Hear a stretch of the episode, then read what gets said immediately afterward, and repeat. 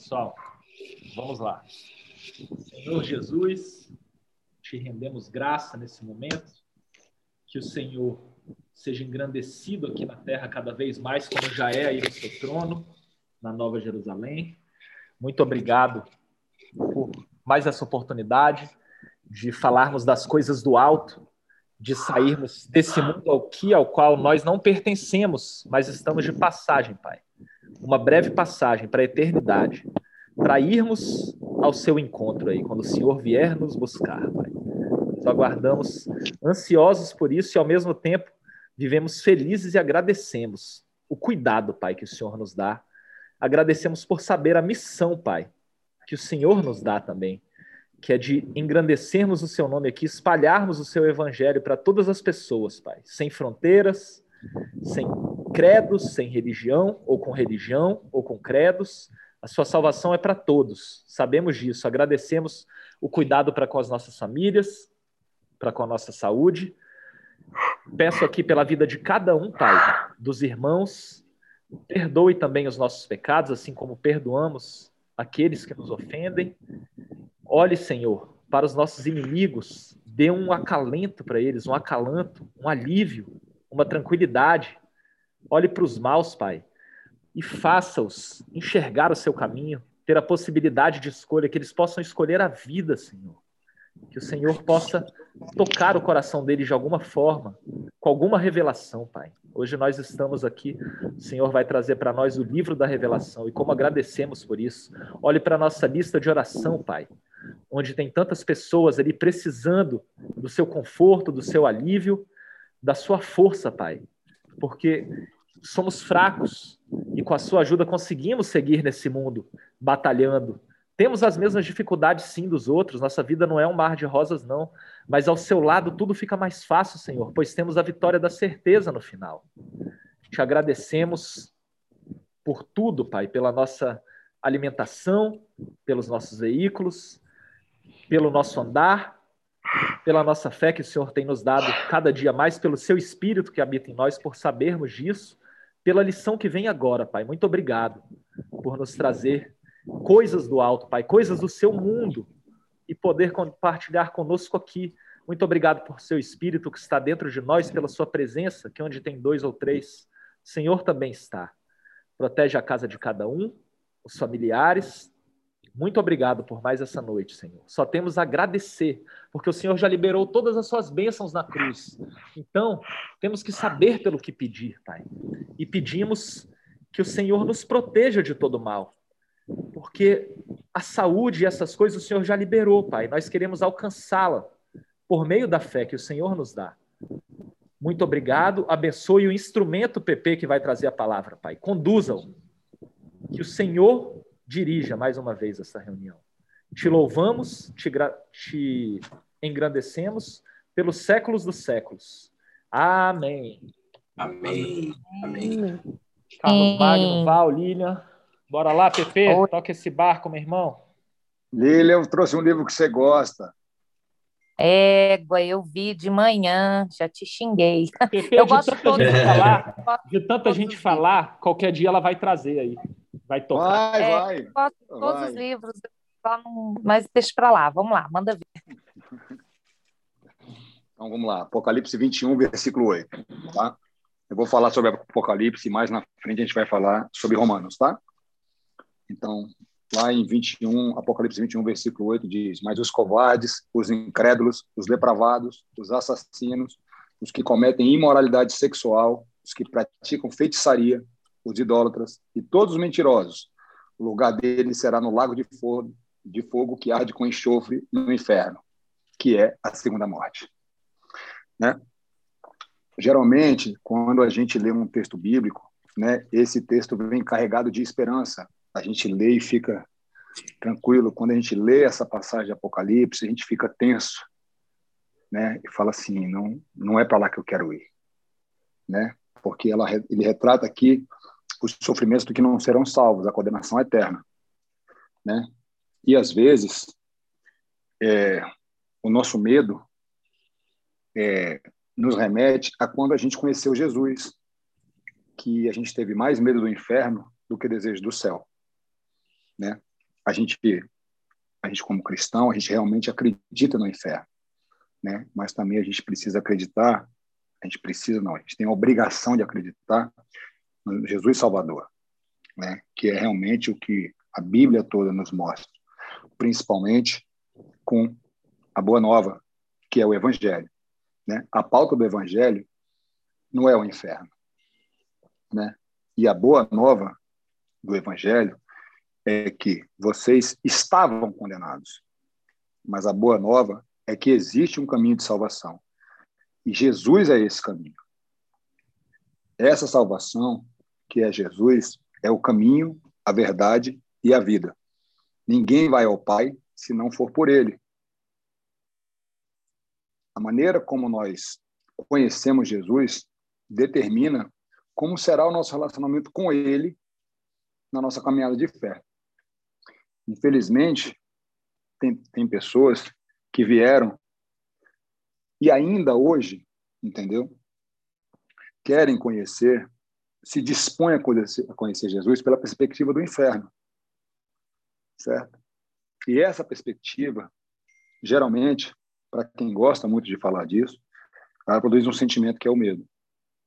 Né? A pessoa, em vez de pregar a salvação, o batismo, a remissão, apresentar o verbo que se fez carne, o amor, apresenta o diabo. É, um relacionamento, é um relacionamento por terrorismo, não é um relacionamento por amor. Né? É quando a religiosidade toma conta do lugar que deveria ser invadido pelo amor. Né? A gente percebe que a busca do ser humano é um limite. Que às vezes a gente vive buscando um limite do que pode ou não se pode fazer para não ir para o inferno, certo? É como se a nossa vida fosse um quadrado e que a gente estivesse nesse limite para não estar próximo ao diabo. Quando a pergunta deveria ser: aonde eu devo ir para estar exatamente no centro da vontade de Deus. E esse é o nosso lugar, no centro da vontade de Deus. Né? É onde a gente deve estar. A pregação do Evangelho sempre vai nos levar para o centro da vontade de Deus. E é onde a gente percebe que nós fomos apresentados a Jesus. Quando eu falo nós, é generalizando, tá? Não é todo mundo, mas a grande maioria das pessoas foram apresentadas a Jesus da forma errada. A gente já falou isso aqui algumas vezes, né? Que Jesus está sempre nos esperando com uma vara para nos castigar. É um Deus opressor.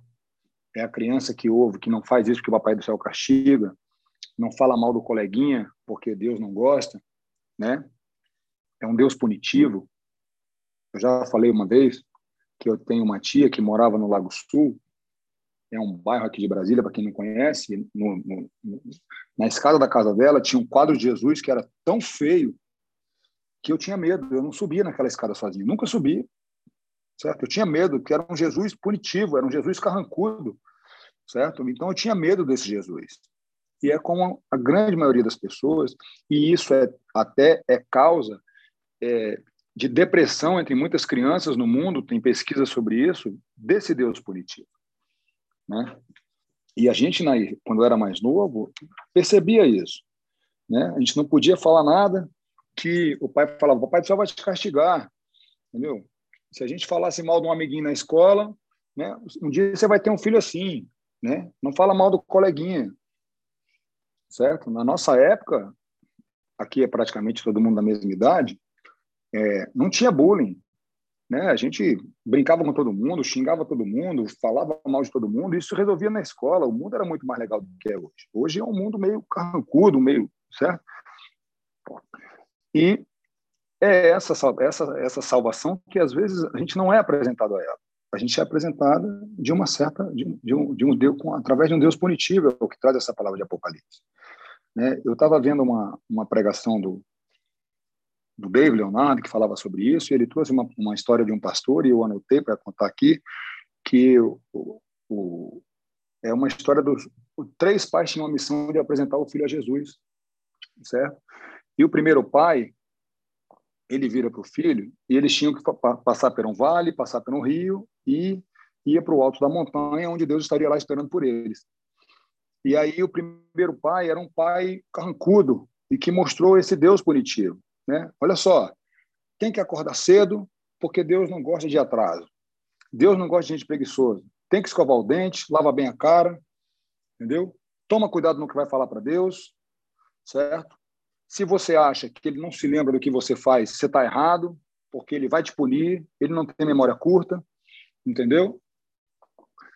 Quando passou pelo vale, ele mostrou para o filho: está vendo aí, ó? Essa é a nossa vida, certo? Esse é que Deus se alegra em nos colocar aqui, entendeu? E o filho foi ficando com medo, foi ficando com medo, foi ficando com medo.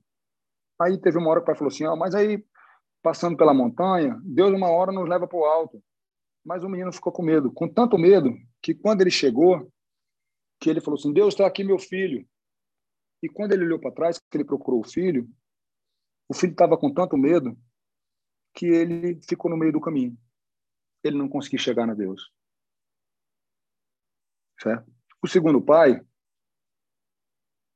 impôs uma série de regras para a criança. Falou: olha, para você conhecer Deus, você vai ter que estar com a sua melhor roupa, você vai ter que pentear o cabelo, acordar de madrugada, vai ter que louvar, vai ter que fazer isso, vai ter que fazer aquilo. Impôs uma série de regras, uma lista de coisas que a criança ia ter que, o menino ia ter que cumprir para chegar. Certo? E o menino veio pelo caminho cumprindo todas essas regras. Só que o menino se cansou. E quando ele chegou na frente de Deus, aqui Deus, meu filho cumpriu todas as regras. E agora ele está pronto para te conhecer. Só que quando o pai procurou o menino, o menino estava um pouco distante, deitado, cansado, dormindo. Ele apagou. Porque os padrões estabelecidos tiraram todo, todo o brilho do encontro. E o menino preferiu dormir. E o terceiro pai virou para o filho e falou assim: Filho, se prepara porque a gente vai receber um presente você vai ter a honra de conhecer o nosso Salvador. Assim como ele mudou a minha vida, ele mudou a, minha, a vida de muitas pessoas. Hoje eu sou outro homem porque eu conheci o amor. Ele é maravilhoso, tem amor nas palavras, abrir no olhar. Se eu fosse você, filho, eu dormia bem cedo, pois o caminho é um pouco longo e estreito, mas a recompensa é tão extraordinária que eu acho que você não vai querer voltar para casa comigo. E o menino foi dormir cedo e acordou mais cedo com o pai, se preparou, chegou na cama do pai e falou assim: Papai, vamos, que hoje é o meu dia de conhecer Jesus. Certo? E eles vieram conversando e o pai contando todas as maravilhas que, que, que Jesus, Jesus fez na vida dele. E quando eles passaram pelo vale, o pai pegou no filho, na mão do filho, e falou assim: Meu filho, ainda que a gente ande, ande no vale da sombra da morte, não temeremos mal algum. Quando ele passou pelo rio, ele leva-me ao rio de águas tranquilas. E quando ele chegou na montanha, ele olhou para o alto e falou assim: Eleva os meus olhos para o monte, de onde me virá o socorro. E o meu socorro vem do Senhor, que fez o céu e a terra. E a, a, a face do menino radiava pelo encontro. E quando ele chegou, que ele viu a face de Deus, ele disse: Deus, aqui está o meu filho. E ele procurou pelo menino e não encontrou. Quando ele se virou, o menino já estava no colo de Deus no braço do Pai de toda a criação. Maravilhoso conselheiro, do Deus Todo-Poderoso, do Pai Eterno e Príncipe da Paz. O único ser humano que dividiu a história antes dele e depois dele. Porque, mais uma vez, a forma que nós somos apresentados a Jesus determina a intensidade da nossa relação com Ele. Uns amam a presença, enquanto outros têm medo dela. Servir a Jesus não se trata de ter medo do inferno, mas de ter desejo pelo céu. Existem profecias pelo céu, várias sobre o céu, várias. O próprio Senhor Jesus diz: Eu vou vos preparar um lugar a profecia diz: as ruas são como que de ouro. Nem olhos viram, nem ouvidos ouviram o que está sendo preparado para nós. E aí é onde entra o texto de Romanos, que diz: portanto, agora já não há condenação para o cristão em Cristo, porque por meio de Cristo, a lei do Espírito de vida me libertou da lei do pecado e da morte. Porque aquilo que a lei fora incapaz de fazer por estar enfraquecida pela carne, Deus o fez, enviando seu próprio Filho, à semelhança do homem pecador, como oferta pelo pecado, e assim condenou o pecado na carne, a fim de que as justas exigências da lei fossem plenamente satisfeitas em nós, que não vivemos segundo a carne, mas segundo o Espírito. Mas se Cristo está em vocês, o corpo está morto por causa do pecado, mas o Espírito está vivo por causa da justiça. E se o Espírito daquele que ressuscitou Jesus entre os mortos habita em vocês, aquele que ressuscitou a Cristo dentre os mortos também dará vida a seus corpos mortais, por meio do seu Espírito que habita em vocês. Porque todos os que são guiados pelo Espírito de Deus são os filhos de Deus. Pois vocês não receberam o Espírito que os escravize, para novamente temer, mas receberam o Espírito que os adota como filhos, por meio do qual chamamos, clamamos Abba Pai. O próprio Espírito testemunha ao nosso Espírito que somos filhos de Deus. Se somos filhos, então somos herdeiros, herdeiros de Deus e co-herdeiros com Cristo, se de fato participamos dos seus sofrimentos, para que também participamos da sua glória.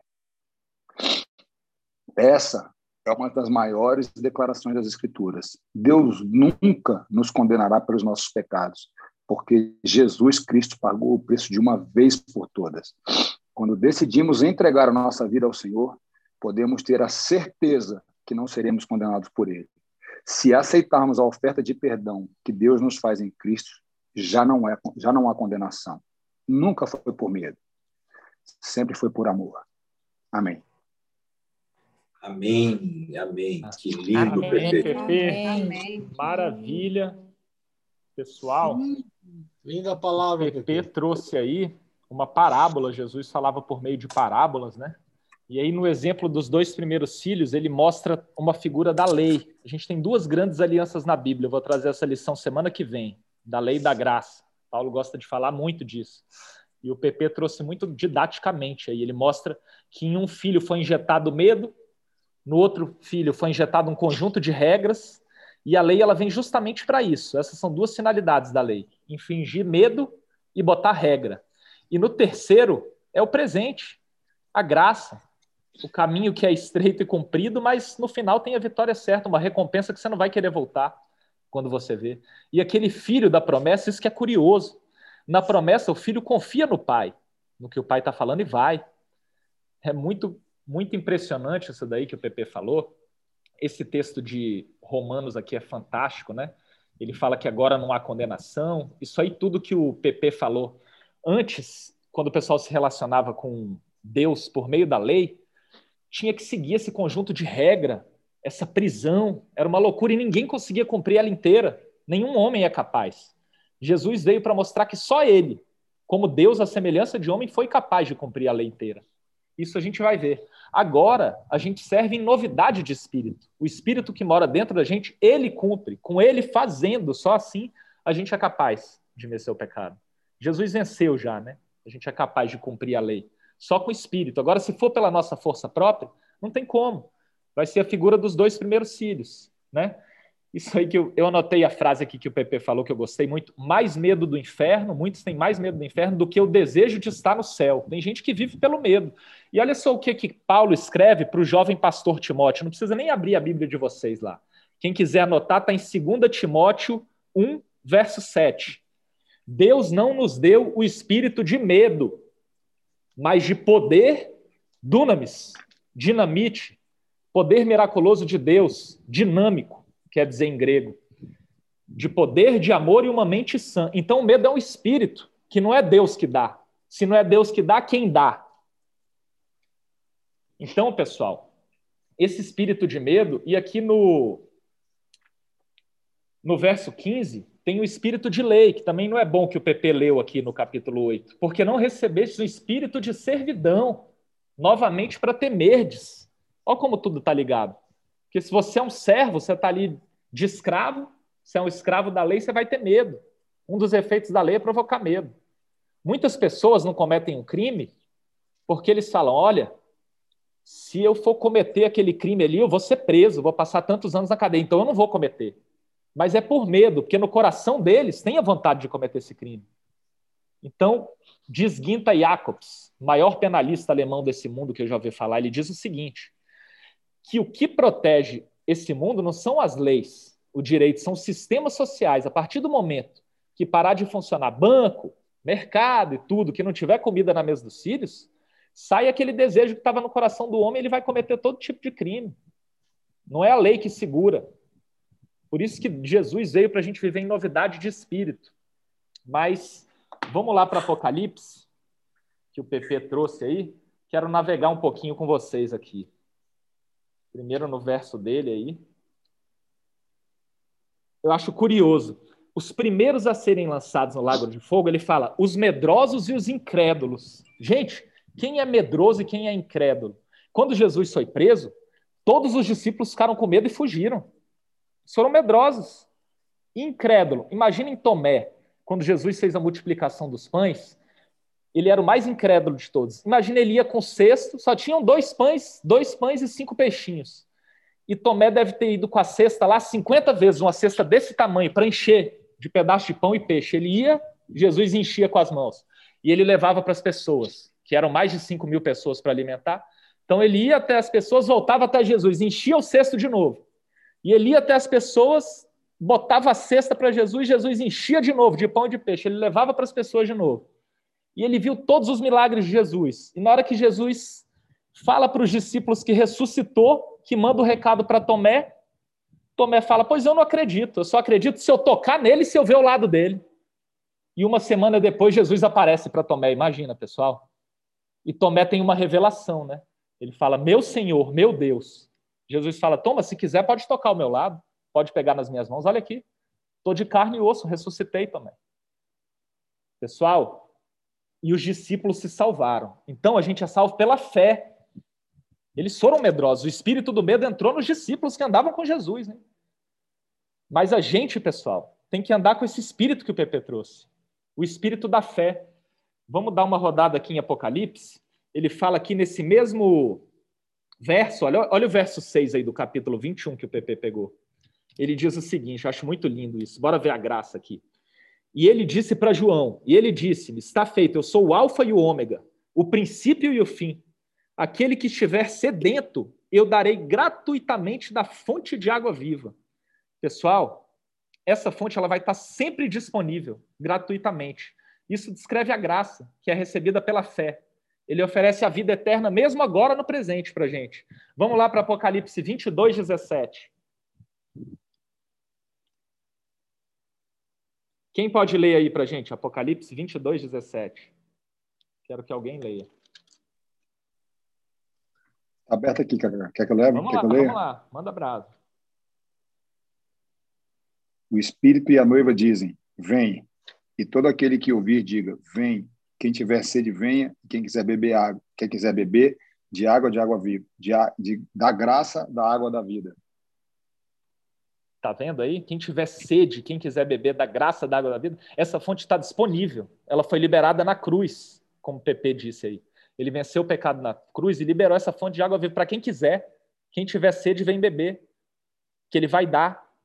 Agora vamos finalizar aqui no 14, capítulo 14, versos 6 e 7.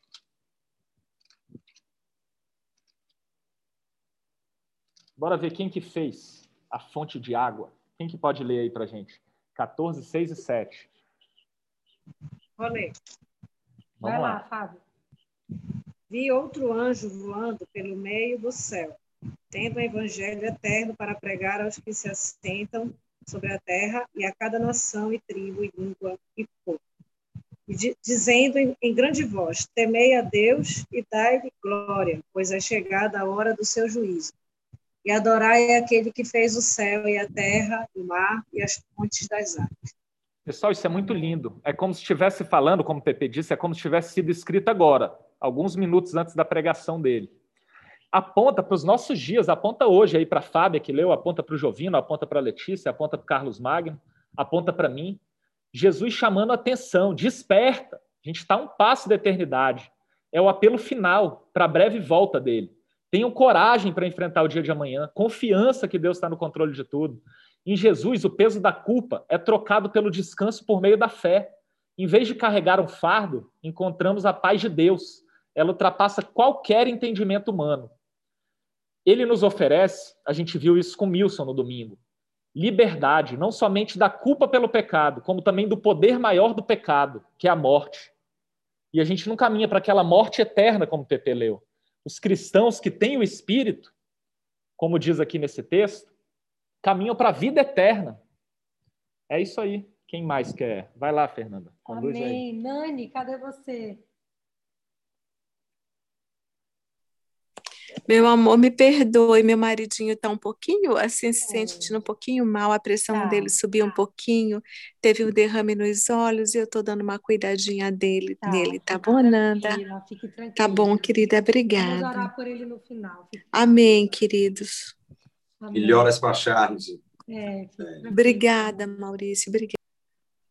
Alguém mais quer falar, quer complementar? Maurício, você tem algo a colocar? Pepe, eu achei linda a maneira como você colocou, a, trouxe a palavra, viu? E, e assim, e seu encerramento foi assim, fechou com chave de ouro, né? Nunca foi por medo, sempre foi por amor, não é? E é isso mesmo, meu querido, é, é tudo por amor, né? E aí lembra até aquele 1 Coríntios 13, né? Sem amor nada seria, né? Se não tiver amor, não adianta entrega, não adianta sacrifício, não adianta nada, porque sem amor é, nada nada existe, não é? Porque Deus é amor. É? Então lindo sua passagem, muito bem escolhido, muito bem trabalhado. A questão dos pais, a questão do medo, o Deus que assusta e que espanta, não é diferente do Deus que, é, que nos acolhe com carinho, com amor. Né? E aí você colocou uma coisa, uma passagem bonita também, que é a importância dos pais na educação dos filhos, né? a importância é, dos educadores, não é não só os pais, mas assim quando a gente fala educador, não é os professores também, porque a maneira como a gente revela, não é a palavra de Deus, ela faz toda a diferença na vida de uma pessoa, né? Quando ela é colocada com, com sabedoria, com esse espírito de, de, de amor, não é? Até a própria palavra, o temor de Deus, não é?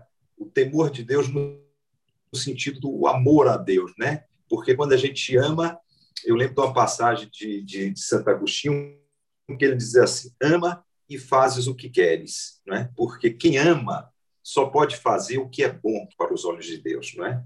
Quem ama não, não consegue é, fazer aquilo que não é agradável aos olhos de Deus, não é? Então, porque quem ama busca o, bem, busca o belo, busca Deus, não é? Porque Deus é amor. Então, assim, a liberdade que existe é, no amor, não é? E aí a gente vê também, lembra também do que já foi, que assim, eu, eu acho interessante aqui que a gente vai trazer na palavra e, e sempre uma construção em cima do que foi dito anteriormente, não é? Então assim a gente trouxe o, a Santa Ceia, o sacrifício, a entrega, não é? Assim, aí Cacá lê também essa parte aí, Cacá, que eu, eu li esse texto e não consegui ver dessa forma. Né? Mas aí você colocou o primeiro que veio, covarde os incrédulos. Impressionante, rapaz. E é verdade mesmo, eu até grifei aqui em vermelho, covarde, incrédulo. Depois os mentirosos também, não é? Que a gente tem lá no final também. E quantas vezes no dia a dia, no mundo, nessa a gente é levado a, a, às vezes a esse sentimento de medo. Olha até isto que a gente vive hoje, toda essa pandemia, todo o terror que estão fazendo em cima disso, todo o medo, né? Todo medo que ela, ela, o medo, ela traz a incredulidade, né? Porque o medo, ela, ela diminui a fé. Não é? Então, se o medo diminui a fé, ele contamina, ele destrói, o medo destrói a fé, portanto, se você perde a fé, você termina ficando uma pessoa incrédula, não é? Então, assim, esse, esse mundo trabalha muito na nossa mente o medo, né? Porque só pode escravizar através do medo. E daí que a, que a religião e Deus é muito importante e alguns regimes totalitários sempre tentam é destruir é, essa, essa relação com Deus, porque o Deus fala do amor, não é? Da coragem. Então, você não consegue escravizar uma pessoa que tem esse amor, porque ela vai cantando para a morte, ela não tem medo, ela vai cantando, ela está em Deus, ela vai jogada aos leões, como eram lá antigamente os cristãos, que eram jogados, e eles iam cantando, louvando a Deus, entendeu? As pessoas não entendiam, porque a cruz é, é loucura, não é? é para os incrédulos, né? E é, e é amor para quem crê. Então, isso, isso, Cacá, que você trouxe também, tocou meu coração, porque fala bem do momento que a gente está vivendo hoje, um momento de, de digamos assim, de que, que, leva a gente ao medo, né? assim, a, a, covardia que tira a nossa fé e que vai diminuindo a nossa fé e, e, a gente vai ouvindo muitas mentiras a todo tempo, né? A todo tempo o mundo também é, prega muita mentira. Então, para que a gente ande na palavra, na verdade, é preciso que a gente encontre esse espírito de amor que, que, que Pepe colocou hoje, tão lindo na relação dos pais com filhos, né? E o final, aquele filho que, que ele olha procurando o filho, o filho já está no colo de Deus. Poxa, que lindo essa, essa imagem que você trouxe, Pepe, muito bonita. Eu, eu realmente amei é, essa palavra, não é? Nunca foi por medo, sempre foi por amor. É isso aí, meu irmão. Que Deus continue te abençoando, iluminando, para que você possa estar sempre compartilhando conosco, conosco essa palavra de amor, viu? Amém. Glória Amém, a Deus. Amém, Maurício. Magno, você quer colocar alguma coisa? Você está aí ouvindo a gente? A gente ainda hoje bateu um papo sobre o medo. Você quer colocar alguma coisa? Ó, se cair, oi, deixa eu só avisar. Peraí, falta menos de um minuto. É, deixa eu abrir o outro link, que daí Tá você. Que aí vai cair no meio da sua explanação. Só um minuto. Peraí, pessoal. Tá. Vou mandar outro link lá no grupo. Vamos lá. Beleza.